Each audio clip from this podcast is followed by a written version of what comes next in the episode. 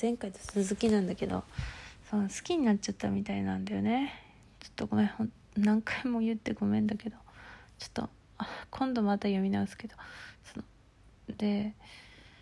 ででででででもその夫人もはもう別の人と結婚してるみたいなのね。まあその会った時になんかもう相手がいたのかな。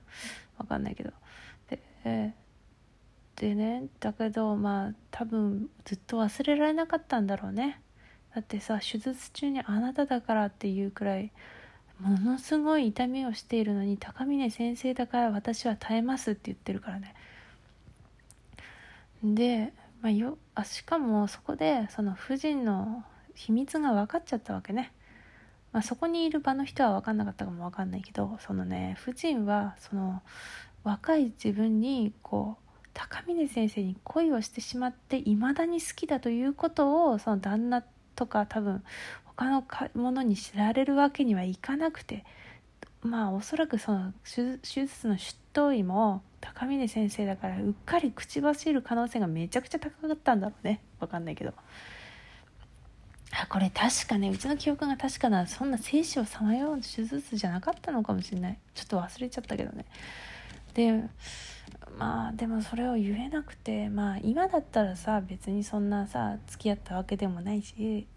なんか心の中で勝手に好きなことくらいいいだろうなって思わなくもないんだけど多分当時なのか、まあ、この作品の中ではなのか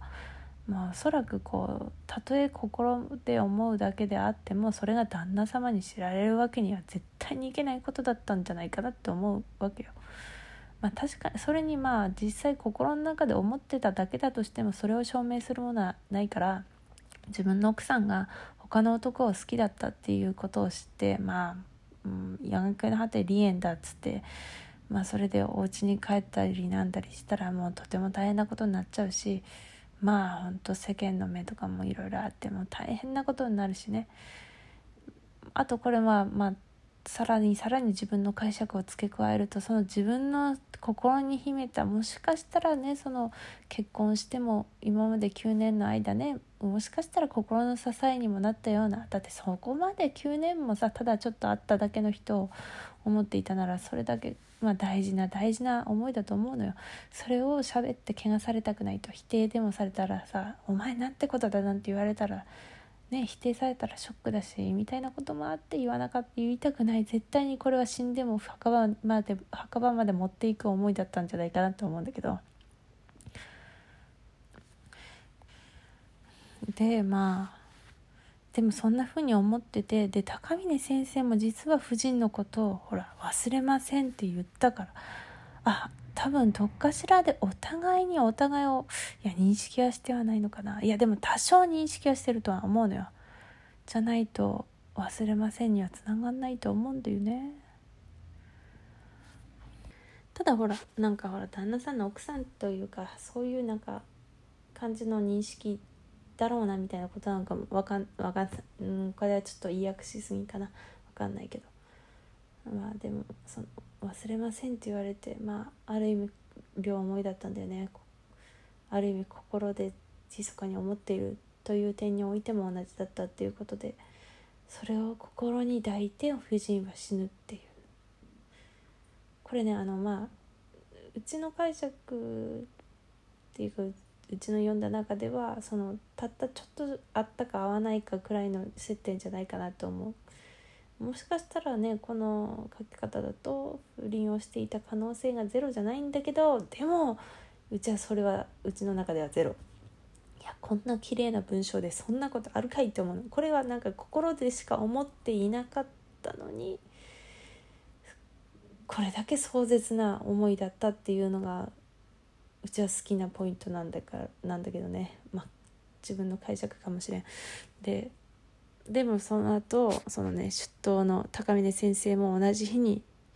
まあおそらく死ぬ自殺なんじゃないかなって思いますこれ。なんか最後なんかいろいろ書いてあったような気がするな。そう青山の墓地と谷中の墓地とところこそは変わりたれ変わったけれども同じ日に前後して愛ゆけりだから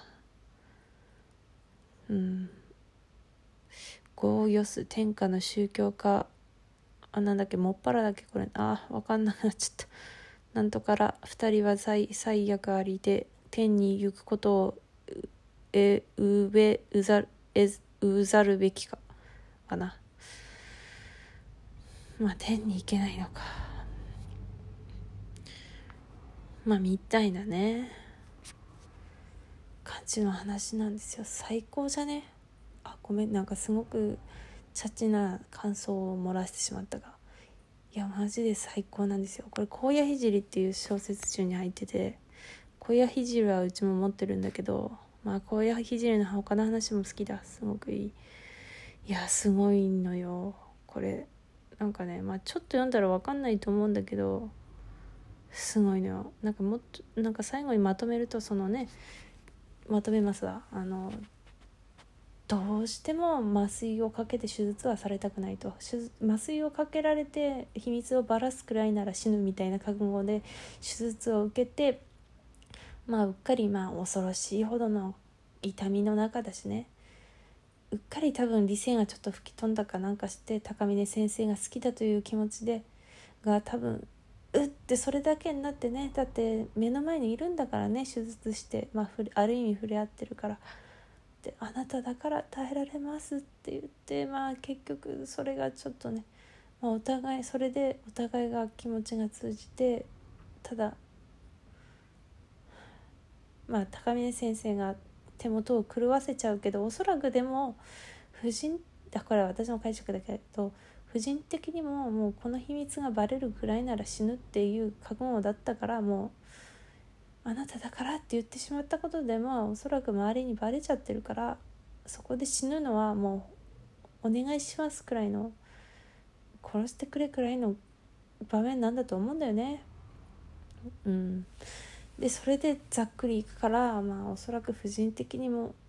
もしかしたらありがとうくらいの気持ちかもしれない。でまあ高峰先生もその気持ちとある意味心中するんだよね。あ心中だねこの話もしかしたら。うん、っていうさ話をそれがまあ第三者視点で書かれているところもいいよ。だって本人だともうちょっと気持ちが強く書かれると思うけど、まあ、手術も第三者視点だった気がするしなんかこうねこうその2人の感情があまり具体的に書かれないところが余計良いというか